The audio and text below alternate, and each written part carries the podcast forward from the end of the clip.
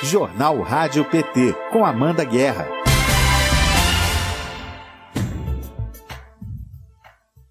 Quinta-feira, 26 de agosto de 2021, está no ar o Jornal Rádio PT. Informação e luta popular nas suas manhãs. Bom dia para você que está sintonizado em rádio.pt pt.org.br, no Facebook do PT Nacional e do PT no Senado e na TV PT no YouTube. Eu sou Amanda Guerra e você fica comigo até às 10 da manhã.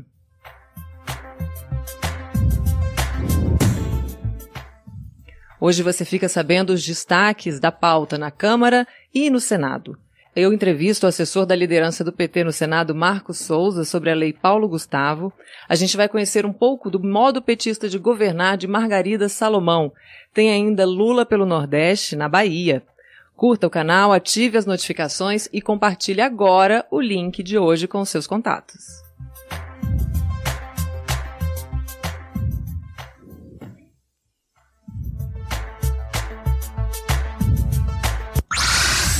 Direto do Congresso.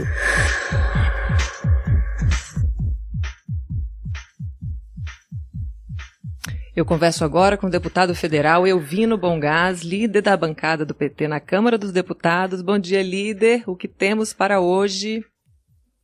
É, bom dia, Amanda. Saudar todos que estão acompanhando a rádio, a TV PT. Eu hoje preciso comentar o projeto de lei que nós aprovamos na Câmara dos Deputados, é o projeto que levou o nome do colega deputado Assis Carvalho.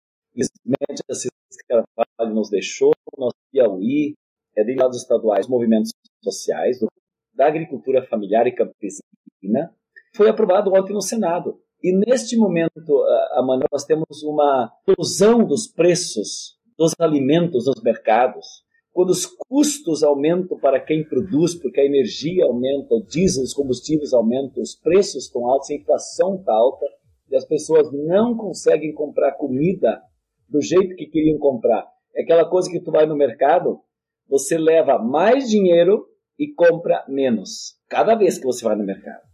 E, o, e a comida poderia ser oferecida a um preço menor se o governo apoiasse a agricultura familiar. E o projeto Assis Carvalho é exatamente isso, Amanda. É o apoio à agricultura familiar, é um crédito especial para quem produz no campo, já que não tem mais plano safra específico da agricultura familiar. Depois do golpe, não tem mais apoio da agricultura familiar no plano safra específico. Então é fundamental a aprovação desse projeto. Ele também faz uma compra pública massiva dos produtos oriundos das cooperativas, da agricultura familiar. Então, em todos os sentidos, esse projeto nós estávamos atenado, aprovou ontem, e nós agora estamos na seguinte luta. Sanciona Bolsonaro. Na outra vez ele vetou, ele é contra agricultura desse país, ele é contra alimentos sustentáveis. Então, na verdade, esse é o grande tema. Então, eu queria, Amanda, fazer o destaque hoje, porque é tão importante esse projeto. Vamos fazer uma luta agora para que seja sancionado este veto. E lembrar também que nós todos acompanhamos as manifestações das áreas das, dos índios, né, dos povos originários do Brasil, aguardavam a votação ontem contra o marco temporal para que tenha é, é, revisão das áreas demarcadas para os índios. Que é isso que o marco temporal que está para ser votado é exatamente, e ao mesmo tempo, as demarcações poderem ser revistas. Isso é inaceitável. Então, acho que são dois destaques que eu queria fazer hoje, mas de uma forma muito especial. Parece não será hoje no STF, era para ser ontem, mas as votações principais da aprovação desse projeto Assis Carvalho, o apoio à agricultura familiar, no momento em que a comida está tão cara na prateleira é, dos mercados. Sanciona e não vete Bolsonaro. É isso aí, vamos sancionar, vamos fazer a pressão para sancionar esse apoio à agricultura familiar, que é quem alimenta de fato o Brasil. Muito obrigada, líder. Bom dia. Obrigada pela sua participação. Bom dia, abraço para vocês.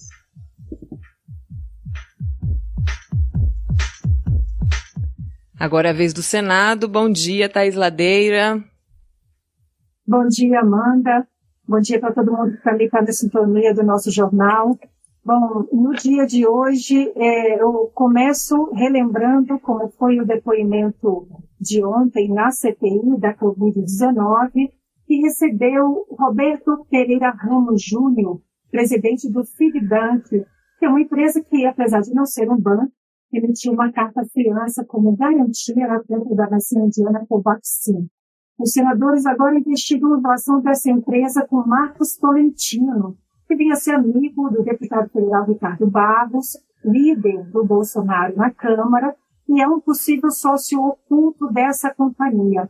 Vamos lembrar que Marcos Tolentino já está convocado, como disse o presidente da comissão Amar Aziz, no dia de ontem, ele já está convocado para vir à CPI na próxima semana. E se a gente pudesse destacar, Amanda, ontem foi um depoimento bastante revelador, contundente e absolutamente surreal num país sério. Porque imaginar que o Ministério da Saúde aceitou garantia de um banco falso em um contrato de uma vacina que não existia e que estava superfaturada, é, gera uma revolta tremenda em quem assiste, e obviamente não foi diferente por parte dos senadores e senadores que fazem parte da comissão. Esse banco falso, ele tem laranjas na sua administração, ou seja, pessoas falsas, identidades falsas, tem sócios mortos, tem um patrimônio não comprovado de 7 bilhões de reais. Então, há muito ainda o que se pesquisar em torno de diversas falcatruas que envolvem a compra, a contratação, a tentativa de contratação de vacinas contra a Covid-19. Ah, o senador Humberto Costa, do PT de Pernambuco, em uma das suas participações, ele destacou no dia de ontem que a CPI da Covid salvou o Brasil de passar pela mesma situação que o Paraguai. Ou seja, o nosso país vizinho pagou 6 milhões de dólares antecipados por 2 milhões de doses da vacina Covaxin e o laboratório não entregou.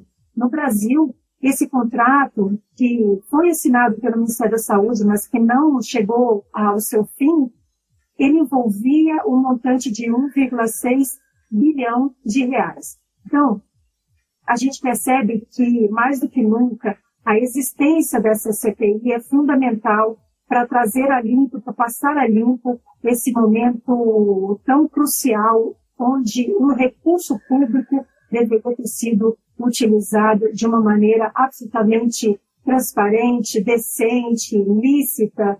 É, e, bom, a CPI continua hoje, quinta-feira, ainda tem sessão da CPI, essa semana foi terça, quarta e quinta, tem sido assim, no, pelo menos uh, nesse último mês. E o que temos para hoje? A CPI recebe José Ricardo Santana. Ele foi citado no depoimento anterior na comissão em julho.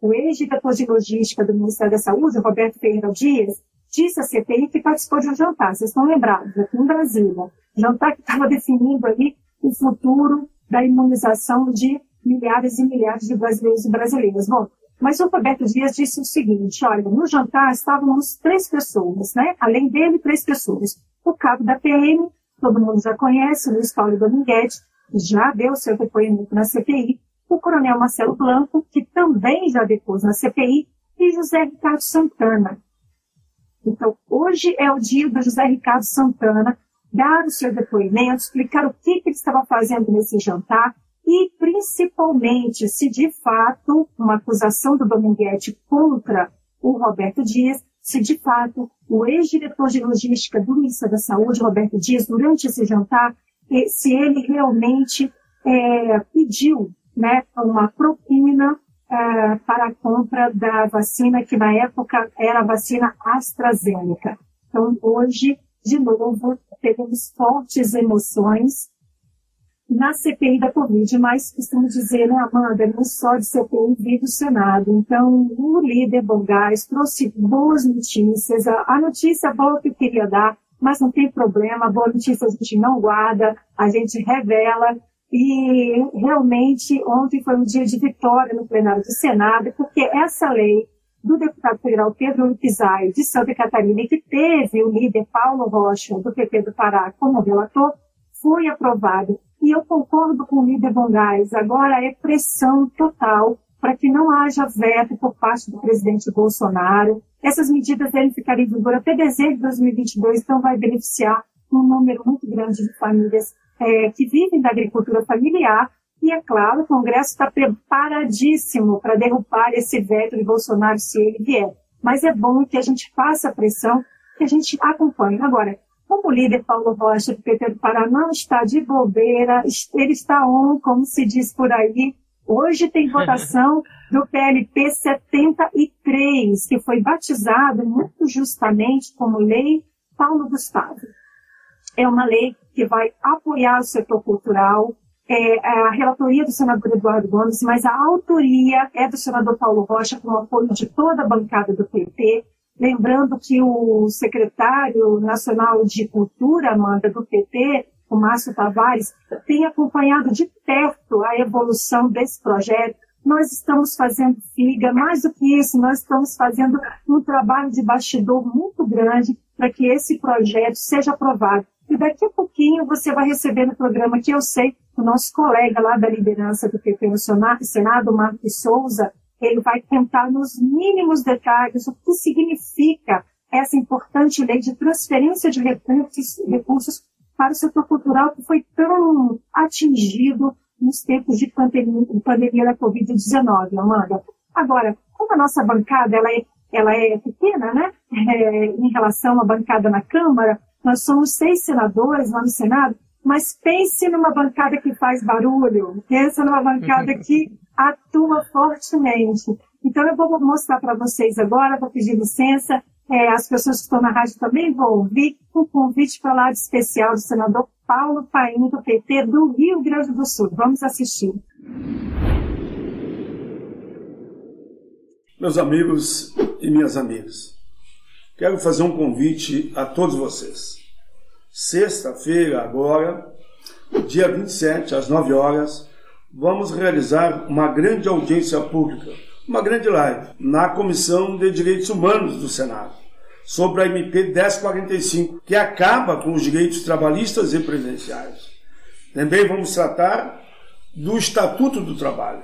A MP 1045 é um retrocesso histórico, vai contra a vida, é o trabalho escravo de volta. Por isso, mobilização e mobilização, juntos na boa luta contra essa MP 1045 e pela aprovação do novo Estatuto do Trabalho. Acompanhe pelas redes sociais, curta, participe conosco, estamos juntos, essa luta é nossa. É isso aí, Amanda. Amanhã, 9 horas, nas redes sociais do PT no Senado, do senador Paulo Paim. Quem quiser assistir também pela TV Senado, não tem problema. Lembrando que a CBH tem na presidência o senador Humberto Costa, da PT de Pernambuco. Então, amanhã tem essa audiência pública extremamente importante. Você que ainda não entendeu o que, que é essa medida provisória 1045, lembrando que ela tem 90 dias de vida. Então, a gente está trabalhando para que ela caduque, para que acabe o prazo de existência dela. Então, faço o convite, reforço o convite do senador Paulo Paim, e a, ah, nós voltamos amanhã a gente vai concorrer com a audiência, mas eu vou relembrar que as pessoas podem participar e depois recuperar, assistir novamente, não tem problema. Vai estar no Facebook do PT do Senado, terão outras oportunidades de assistir. Por falar em Facebook do PT do Senado, manda me despeço de você, convidando a todo mundo para acompanhar as nossas notícias da bancada do Senado, da bancada do PT, em PT no senado.org.br.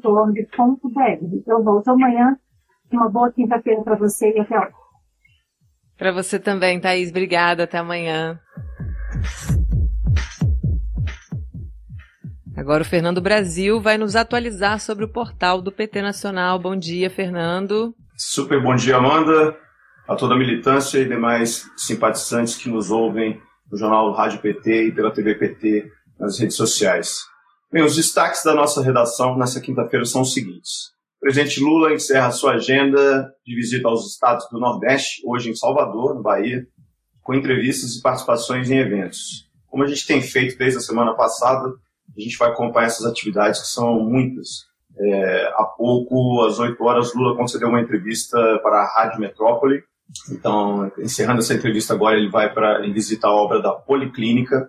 Lá mesmo, ele participa de uma coletiva de imprensa é, de lá segue para uma reunião com presidentes de partidos da base aliada, tem PT, PSD, PP, PSB, PCdoB, POM, e tem encontros com o músico Armandinho e o escritor é, Itamar Vieira Júnior.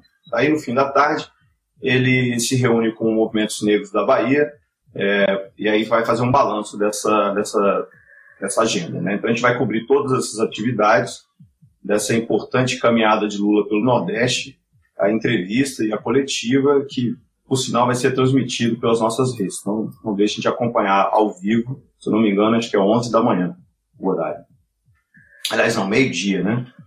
Bem, a segunda matéria é na área social, é sobre mais um dos efeitos aí do rolo compressor promovido pelo ministro da Economia, Paulo Guedes, que não, não cessa de massacrar a população.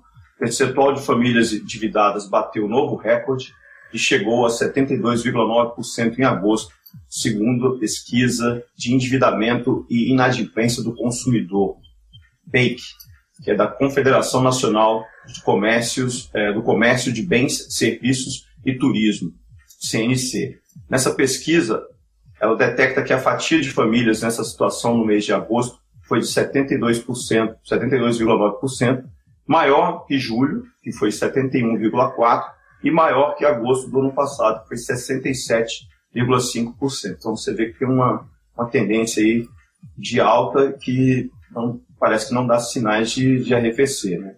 de acordo com os dados dessa confederação.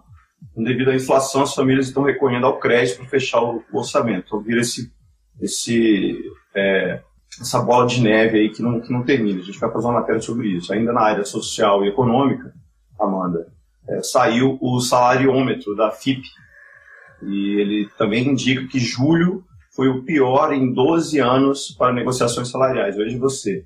E 50,5% dos acordos ficaram abaixo da inflação.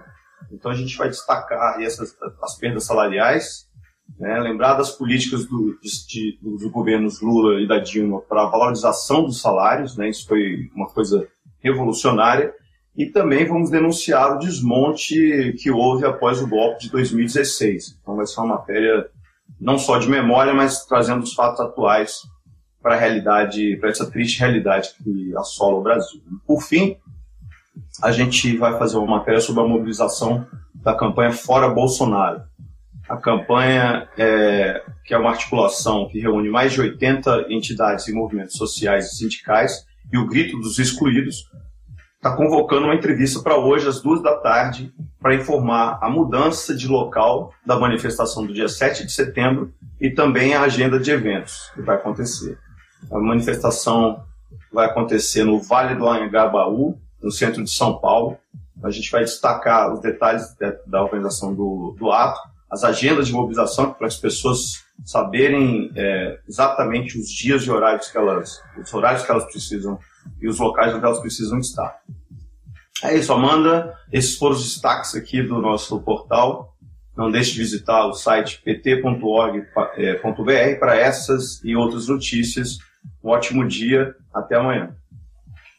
Para você também, Fernando, muito obrigada. Lembrando o pessoal aí que o Fernando mencionou o grito dos excluídos, a produção vai colocar aqui no chat do, do, do YouTube o nosso WhatsApp. Manda pra gente qual é o seu grito de excluído nesse 7 de setembro. A gente quer ouvir vocês. Pode mandar texto, mas quem quiser mandar áudio também fica à vontade.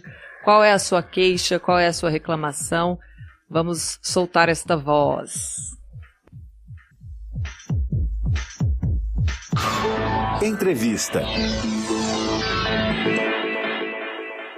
Hoje nós vamos falar sobre o projeto de lei complementar número 73 de 2021, mais conhecido como Lei Paulo Gustavo, que entra em votação hoje no Senado, como a Thaís adiantou, e que propõe injetar 4,3 bilhões de reais no setor cultural.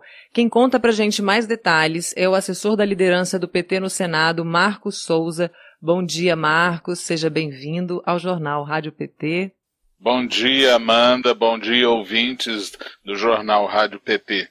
Marcos, eu gostaria que você explicasse como é que vai funcionar a lei Paulo Gustavo que vai ser votada hoje no Senado. O que, que ela propõe?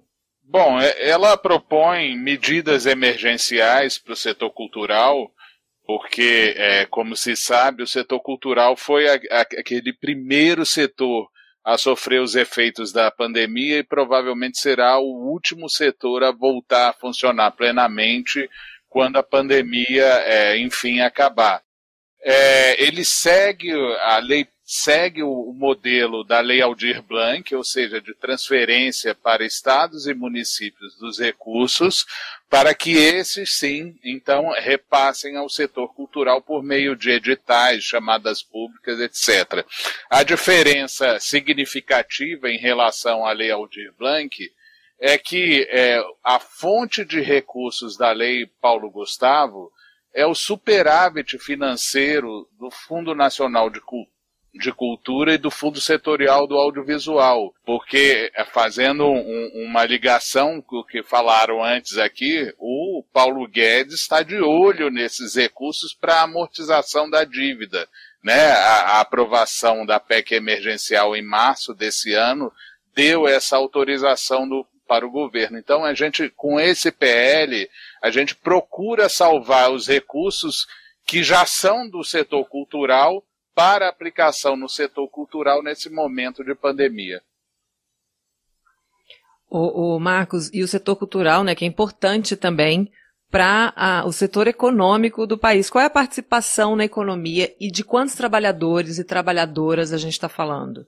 Bom, é, é, bom que se diga que assim os dados que temos é, são de 2018, porque é, o IBGE é outra instituição que tem sofrido né, é, com esse governo, mas é cerca de é, pouco mais de 2,5% do PIB brasileiro e é, cerca de quase é, 6 milhões de pessoas empregadas. Ou seja, não é um, um, um setor irrelevante ele é maior, por exemplo, do que a indústria automobilística ou a indústria farmacêutica, equivalente a esses setores.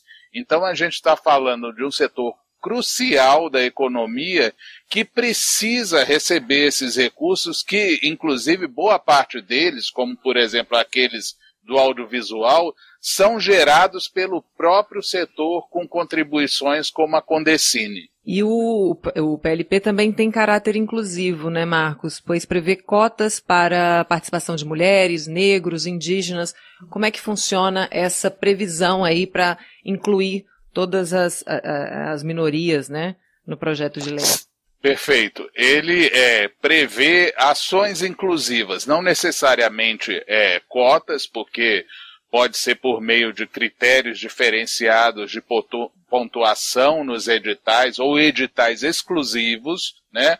Para é, vários grupos minoritários, é, negros, mulheres, indígenas, ciganos, é, pessoas com deficiência, enfim, para várias minorias de acordo com a realidade local. Lembrando que quem vai é, fazer as chamadas públicas são os estados e municípios, então observando a sua realidade local, há uma obrigação dessas, dessas ações afirmativas e quem vai definir são os entes federados, são as prefeituras e os governos estaduais, qual a melhor forma de, de levar os recursos para esses grupos. Para quem está chegando agora, eu converso com o Marcos Souza, do PT no Senado, sobre a Lei Paulo Gustavo, que foi um dos principais humoristas do Brasil. O ator, diretor e roteirista fa faleceu no dia 4 de maio deste ano por complicações decorrentes da Covid.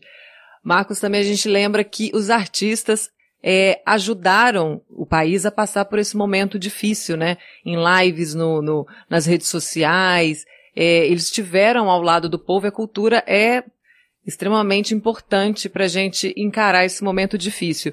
E esse e esse essa lei Paulo Gustavo também tem um caráter de urgência, né, Marcos? Porque foi o setor que primeiro paralisou suas atividades e vai ser um dos últimos a retomar.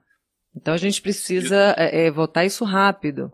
É muito bem lembrado, é, Amanda, porque o que seria da gente, né, sem os artistas, sem a cultura durante esse período de pandemia. O que seria de todo mundo sem, sem a música, sem os filmes, sem as séries, sem as lives, é, que, que é, propiciaram um conforto é, espiritual, psicológico a todos é, nos piores momentos da pandemia, quando todo mundo é, estava dentro de casa, é, muito amedrontado com a, com, com a chegada dessa doença. E é, efetivamente, né, é bom que se diga que isso foi tudo feito é, à distância, né? ou seja, por meio da, da, de transmissões é, pela internet ou por serviços de streaming, e o setor é, perdeu a sua principal fonte de receita, que são as apresentações ao vivo de qualquer tipo, ou, ou as próprias salas de cinema, né? a maior parte desse tempo nesse, nesse pouco mais de um ano e meio de pandemia. Então, sim, é urgente a aprovação é, dessa lei para complementar, porque, veja, a lei Aldir Blanc foi do ano passado, teve um, um, um resíduo desse ano de pouco menos de, dois, de um terço né, do que sobrou dos recursos, mas ela já era uma, um, uma lei, é, uma página virada para a maior parte dos estados e municípios. O setor precisa desses recursos agora, esse ano e o próximo ano, porque a lei Paulo Gustavo prevê é, recursos para esses dois anos. Pra, pra, o setor precisa desses recursos para poder sobreviver e gerar e produzir novas criações né, que, que, que nos confortem e que efetivamente o setor permaneça vivo para quando é, acabar a pandemia poder voltar à normalidade. Exatamente. A gente tem aqui umas, umas mensagens dos nossos dos nossos ouvintes, do nosso público, Viva a Cultura, e o Josi, é que a Maria Bernardes fala Viva a Cultura, o Josi Negreiros pergunta, quem é o autor do projeto de lei Paulo Gustavo? Marcos, é com você. É o senador uh, Paulo Rocha, do PT do Pará, né? junto com a bancada toda do, do, do PT no Senado, todos os, o, toda a nossa bancada é, assinou o PL, também a senadora é, Zenaide Maia, do PROS, do Rio Grande do Norte, e, e por último, teve também a, a, a senadora Rose de Freitas, do MDB do Espírito Santo, que pediu é, para ser coautora da, da, dessa lei. Então nós temos é, oito autores, mas a iniciativa foi do senador Paulo Rocha, o nosso líder do PT no Senado, do PT do Pará.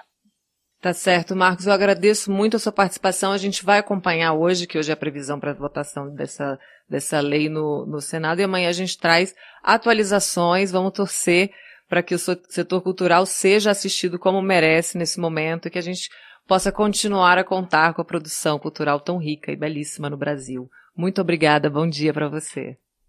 Bom dia.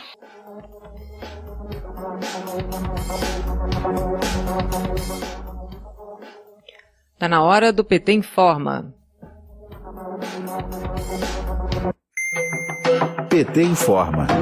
Lideranças do acampamento Luta pela Vida entregaram ao Supremo Tribunal Federal uma carta com mais de 160 mil assinaturas contra o marco temporal. Aproximadamente 6 mil indígenas estão em Brasília para lutar contra a agenda anti-indígena do Congresso Nacional e contra o marco temporal a ser votado no STF nesta quarta-feira, 25 de agosto. Então, o manifesto pede ajuda para que o STF proteja os direitos constitucionais dos povos indígenas. Com o marco temporal, os territórios indígenas só vão poder ser demarcados se os povos originários conseguirem provar que ocupavam a área anteriormente ou na data exata da promulgação da Constituição Federal, em 5 de outubro de 1988, ou se ficar comprovado conflito pela posse da terra. O documento foi assinado por artistas, juristas, academia e diversas personalidades brasileiras. Para a coordenadora executiva da Articulação dos Povos Indígenas, Sônia Guajajara, o julgamento do STF vai orientar o futuro das demarcações de terra indígena no país. A Comissão de Meio Ambiente do Senado Federal promoveu uma audiência pública o projeto de lei 490 de 2007. Este PL altera o rito de demarcação de terras indígenas e permite nelas a realização de atividades econômicas por pessoas não indígenas. Pelo projeto, a demarcação de terras indígenas vai passar a ser feita por meio de leis ordinárias, aprovadas no Legislativo, e não mais por um rito administrativo conduzido pelo próprio Poder Executivo. Essa proposta vem sendo criticada por diversos líderes dos povos indígenas e entidades não governamentais, porque vai impactar na cultura ancestral desses povos e na preservação ambiental. O senador Jacques Wagner, do PT da Bahia, afirma que existe uma corrida para aprovar projetos e a justificativa é a pandemia da Covid. Ele ainda aponta que a demarcação tem caráter de reconhecimento antropológico. Vamos ouvir. Enquanto que no PL da chamada é, demarcação fundiária, se pretende trazer o marco temporal cada vez mais para perto, a despeito do compromisso do relator de não mexer no marco temporal, no caso aqui se quer regredir o marco temporal para dizer que quem estava lá estava, quem não estava não pode mais ser indígena. Como se, já foi dito por um dos expositores, como se alguém pudesse ter uma radiografia, uma fotografia de quem estava lá. Não se tinha GPS naquela época, não se tinha uma série de instrumentos que tem hoje. De Brasília, Thaisa Vitória para a Rádio PT.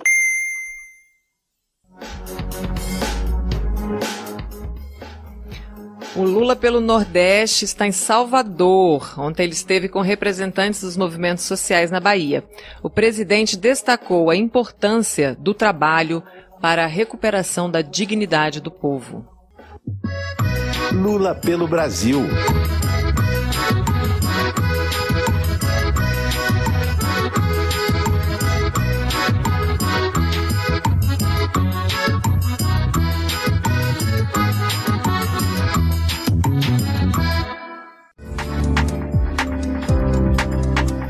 Queria que esse povo pobre adquirisse o seu direito de trabalhar e ter um trabalho decente, com salário decente, com regra de trabalho decente, com segurança de saúde decente. Porque tentaram colocar na nossa cabeça, sabe, que trabalhar de bico, trabalho intermitente, é ser empreendedor. E muita gente acreditou nisso. Acabaram com a CLT e nós ficamos quietos mexeram nas nossas aposentadorias e nós ficamos quietos. Estão destruindo a Petrobras. Estão destruindo e nós estamos sem capacidade de reação. É a fórmula mais fácil para a gente mudar o jogo é a gente colocar o pobre no orçamento da União e o rico no imposto de renda para que a gente possa fazer justiça tributária nesse país.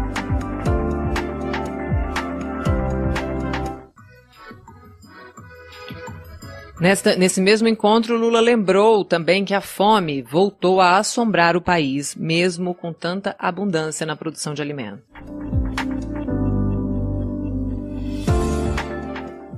Esse país, gente, não precisa ter fome.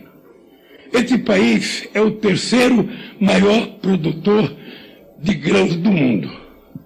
Esse país, sozinho, é o maior produtor de proteína animal do mundo. Não tem sentido a gente ver na televisão uma mulher lá em Cuiabá, na porta do açougue, esperando um maldito outro para levar para casa para fazer uma sopa num país que tem carne de sobra para todo mundo comer. Um país que tem mais cabeça de gado do que habitantes. Eu fico imaginando como é que alguém pode dormir à noite tranquilo, vivendo do bom e do melhor comendo do bom e do melhor, sabendo que do lado dele tem alguém passando fome. Nós não merecemos isso. E nós sabemos de quem é o culpado disso. A nossa produção da Rádio TVPT, que está lá com o Lula em Salvador, mandou agora, neste momento, um vídeo exclusivo do Márcio Macedo, vice-presidente do PT. Ele faz um balanço dessa viagem. Vamos conferir.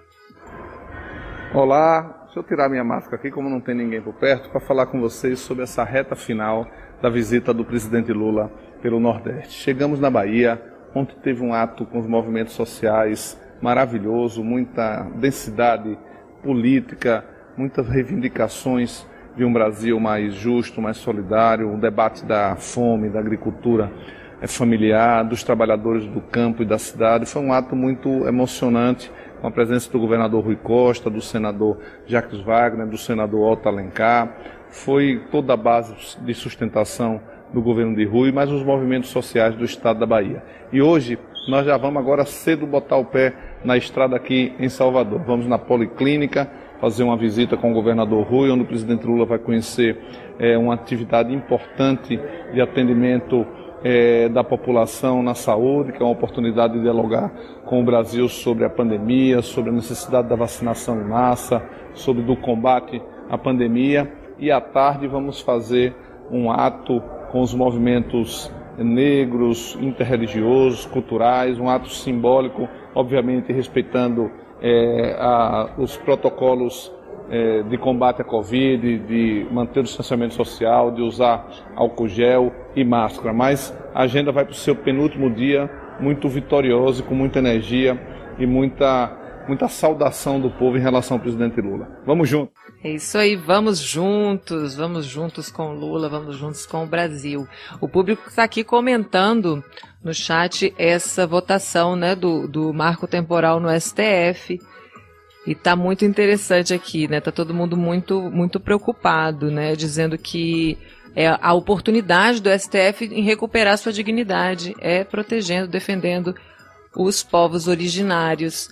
Cumpra, cumpra STF, diz a Jose Nogre, é, Negreiros, agora sim, a Jose, tava chamando de o Jose esse tempo todo.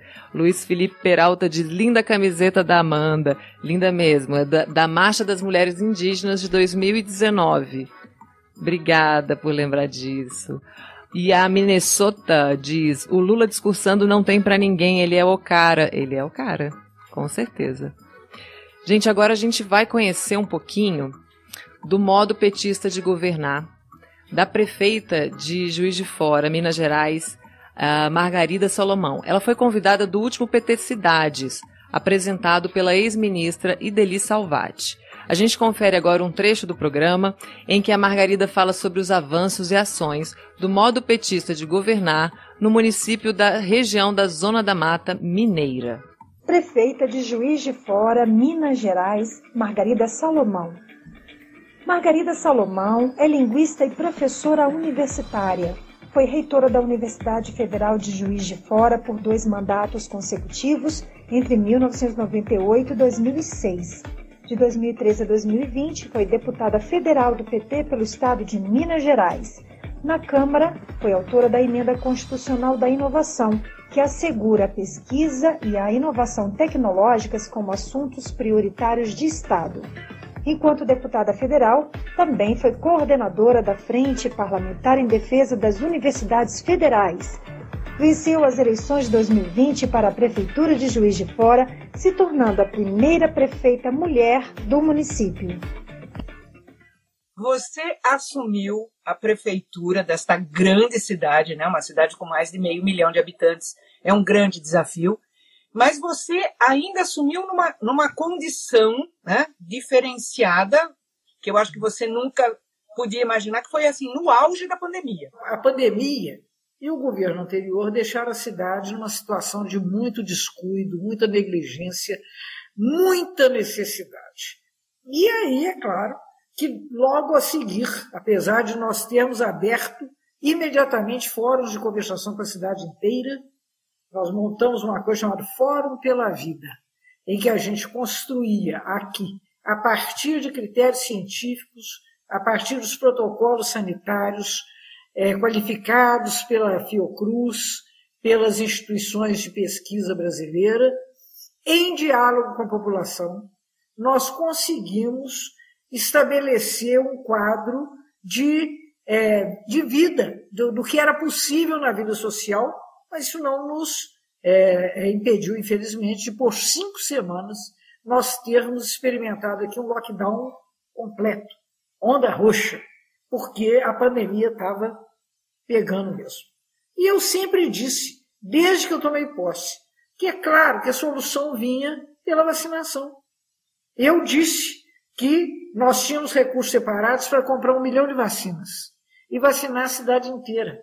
Eu tinha um acordo já com o Butantan, com, com o, o Dimas Covas, para comprar essas vacinas. 500 mil vacinas em Juiz de Fora. Fomos impedidos pelo governo federal, que não permitiu que os entes federativos, cidades ou estados, pudessem eles mesmos comprar vacinas, e com isso nós ficamos dependendo do governo federal.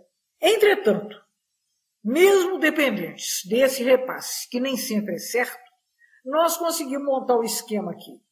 Tão competente, graças ao SUS, graças à saúde pública da cidade, que hoje, em Juiz de Fora, hoje, dia 24 de agosto, nós estamos vacinando as pessoas com 20 anos.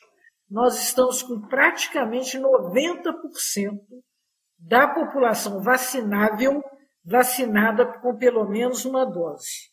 E perto de 45% da população inteiramente imunizada. A partir de uma integração entre as várias secretarias e setores da PJF, através do Gabinete de Ação e Diálogo Comunitário, que recebe as demandas da sociedade, a Operação Boniteza conta com mais de 18 mil ações executadas nos seis primeiros meses da atual gestão. As principais ações de zeladoria promovidas pela Operação Boniteza são manutenção de iluminação, com mais de 12 mil concluídas, operação tapa-buraco e pavimentação de vias da cidade, com mais de 1.100 ações, limpeza de locais públicos, com 692 intervenções, e limpeza urbana, com ações em mais de 330 mil metros quadrados em 118 bairros de Juiz de Fora. Isso é possível porque o Gabinete de Ação e Diálogo Comunitário, a partir do momento que ele faz a coordenação de todas essas ações, é possível a gente atender a cidade toda,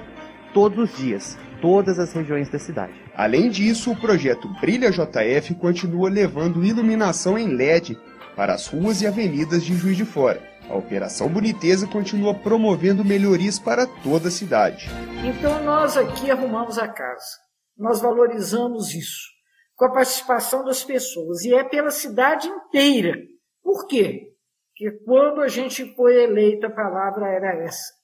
Em Juiz de Fora, tudo é para todos. Então eu não vou arrumar um pedaço da cidade, que é onde moram as pessoas mais afortunadas. Na verdade, nós temos uma grande operação de integração dos serviços públicos atendendo a cidade inteira. E isso, naturalmente, é uma coisa que eu acho que faz bem à democracia. Porque se o cidadão, a cidadã, percebe que o Estado funciona, ele vai valorizar isso. E é necessário que a gente no Brasil recupere a dignidade e a credibilidade das políticas públicas para que as pessoas também venham a defender a democracia. O PT Cidades vai ao ar toda terça-feira, às 19 horas, na TV PT e também na Rádio PT. Eu vou colocar aqui o link uh, desta edição maravilhosa com a prefeita Margarida Salomão, para quem quiser assistir depois, vale muito a pena. E lembrando aqui dessa operação Boniteza, ela explica, vou dar um spoiler aqui, é, eu vou passar aqui. Ela explica que a secretária de limpeza dela também tem formação, né? Ela é professora por formação e ela lembrou desse ensinamento, dessa lição do Paulo Freire, que é importante colocar boniteza nas coisas, né? Então, fica aí esse recado lindo. Olha só, a presidência do Senado comunicou agora que a sessão deliberativa semipresencial agendada para hoje, 26 de agosto às 16 horas, está cancelada. Ainda não sabemos o motivo, então a pauta prevista para hoje fica transferida para a próxima semana. Então, a votação da Lei Paulo Gustavo, adiada mais uma vez, vamos acompanhar.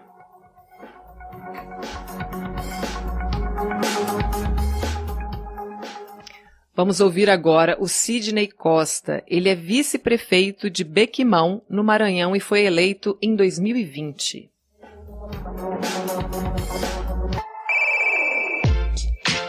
Nova geração. As novas lideranças do Partido dos Trabalhadores nas prefeituras e câmaras de vereadores de todo o país.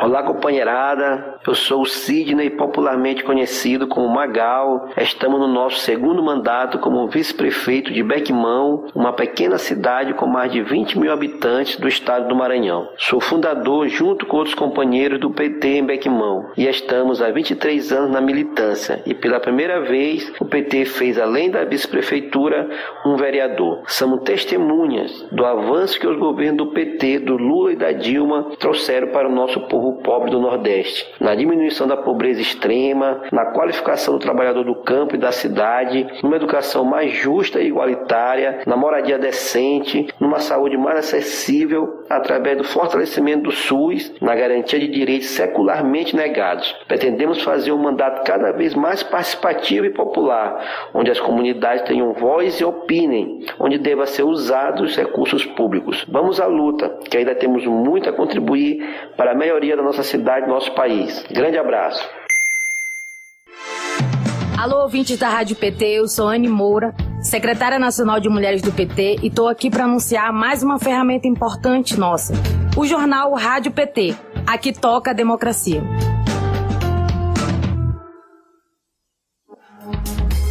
Vocês ouviram aí o recado da Anne Moura, nossa secretária nacional de mulheres.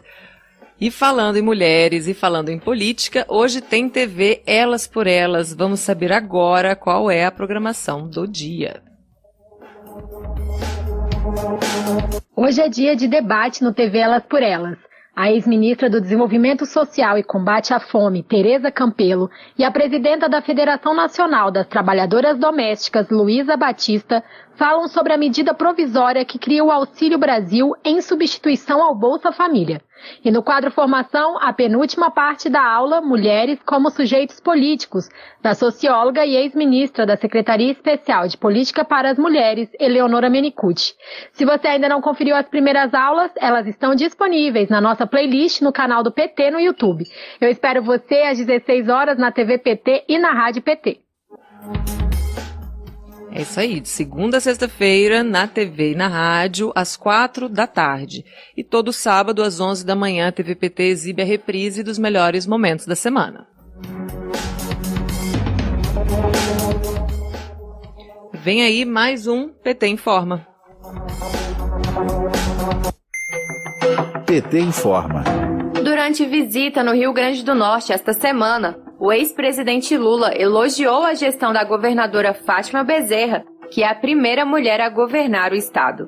Apesar de ter assumido o governo do estado com os cofres vazios e com atrasos de salários dos servidores públicos, Fátima conseguiu acertar as contas, diminuir os índices de violência em 30% e investir 400 milhões na educação. Além disso, instalou a Delegacia da Mulher 24 horas, a criação da Secretaria de Desenvolvimento Agrário para apoio à agricultura familiar e a construção da rodovia RN 401, que é um importante acesso à zona urbana de Natal. Todos esses investimentos com pouca ajuda federal que tem diminuído desde 2016, ano que a presidenta Dilma Rousseff sofreu o golpe. Na educação, os governadores do PT construíram no estado seis campos universitários, 181 creches, 171 quadras escolares e quatro centros integrados de arte e educação. Os programas Universidade para Todos, o ProUni e o Fundo de Financiamento Estudantil permitiu que mais de 50 mil jovens cursassem a universidade, enquanto Ciências Sem Fronteiras deu a oportunidade para que mais de 2 mil potiguares estudassem no exterior. Na educação profissional, foram 18 novas escolas técnicas no estado, dando oportunidade para mais de 325 mil estudantes se matricularem. Em encontro com movimentos sociais e culturais no Rio Grande do Norte, Lula elogiou a gestão da governadora. Vamos ouvir. A elite do, do, Rio Grande do Norte não disse que eu fiz universidade. Ela disse que eu fui a Mossoró fazer um muro. Pois bem, o muro hoje deve ter mais de 10 mil alunos, estudantes, deve ter mais de 40 cursos naquela faculdade. Eu tenho orgulho com a sua força, com a sua briga, com a sua tenacidade, de ter feito praticamente 18 novas escolas técnicas nesse estado para formar o nosso povo. Eu tenho orgulho. 19 Tá vendo? Por isso é que ele é reitor, porque ele sabe mais do que eu. Eu veja, veja, essas coisas, gente, essas coisas é que faz a diferença num país. Essas coisas que fazem a diferença, é por isso que eu não costumo utilizar a palavra governar. A palavra é cuidar. Cuidar, nós temos que cuidar da gente. Nós temos que pegar o bolo do dinheiro e dividir. E as partes mais necessitadas têm que ter a sua participação. O combate à pobreza também foi prioridade nos governos de Lula e Dilma. O Minha Casa Minha Vida entregou 71 mil moradias e o Bolsa Família atendeu mais de 350 mil famílias no Rio Grande do Norte. De Brasília, Terra Thaís Costa, para a Rádio PT. Agora aqui com mais mensagens, né, do, no, no nosso chat aqui, pessoal reagindo. É, a Maria Bernardes diz: Margarida Salomão, Minas precisa de pessoas como você, Lula 2022. E aí a Josi emenda aqui: Olha a mineira Maria Bernardes na mensagem, ela sabe muito bem de Minas e do nosso querido Brasil, confiem nela. E aí o Luiz é, Felipe Peralta lembra aqui que no dia 6 de setembro tem marcha das mulheres indígenas e muitas ainda não conseguiram arrecadar o dinheiro necessário para a viagem. Legal, bem lembrado. E temos várias sugestões aqui também é, para produção. A gente vai acolher tudo, tá, gente? Continuem participando. As sugestões de vocês são muito importantes para a gente construir esse jornal juntos. Vamos ouvir agora o Edival de Oliveira Filho, de Mulungu, na Paraíba. O Edival agora é PT. Agora eu sou o PT. Companheiros e companheiras, eu me chamo Edival Filho, tenho 18 anos, resido em Monongu, interior da Paraíba. Sou estudante universitário. Eu me filiei ao Partido dos Trabalhadores para ingressar no ativismo dos direitos humanos, no ativismo em favor dos mais pobres, dos mais humildes, dos mais vulneráveis. Eu, assim como todos os companheiros e companheiras do Partido dos Trabalhadores, visamos um ideal de país que tenha igualdade, tenha justiça, e tenha dignidade para todas as pessoas, independente de suas classes sociais. Você também pode ser PT para mudar o Brasil. É só baixar o aplicativo do Partido dos Trabalhadores e se filiar.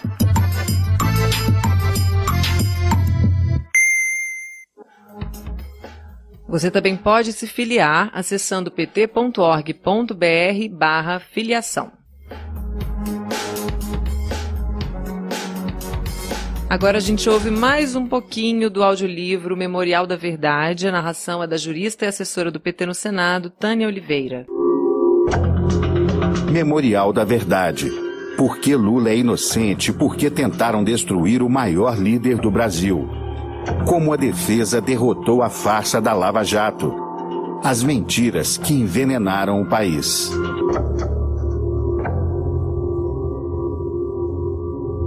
As denúncias falsas que foram derrubadas na justiça. 15 vezes acusado, 15 vezes inocentado.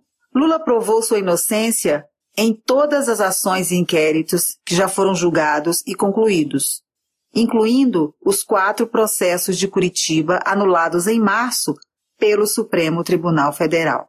Sempre que alguém duvidar deste fato, mostre esta lista. Mostre o absurdo das acusações e as vitórias de Lula na justiça. Caso das doações para o Instituto Lula. A defesa provou que as doações de pessoas físicas e de mais de 40 empresas brasileiras e de outros países para o Instituto Lula entre 2011 e 2015 foram todas legais, declaradas à Receita Federal e jamais constituíram qualquer tipo de propina ou caixa 2. Caso anulado pelo Supremo Tribunal Federal, Lula inocentado. O livro completo está disponível no perfil do, da rádio do PT no Spotify e você pode baixar tanto a publicação escrita quanto também áudio em pt.org.br barra Memorial da Verdade. Isso é uma novidade. O livro todo em áudio também no portal do PT. O jornal Rádio PT fica por aqui. Eu volto amanhã às 9 horas em rádio.pt.org.br. pela TV PT no YouTube e pelo Facebook do PT Nacional e do PT no Senado. Assine o canal, acompanhe a rádio e siga as nossas redes. Muito obrigada pela sua companhia mais uma vez. Rádio PT, aqui toca democracia.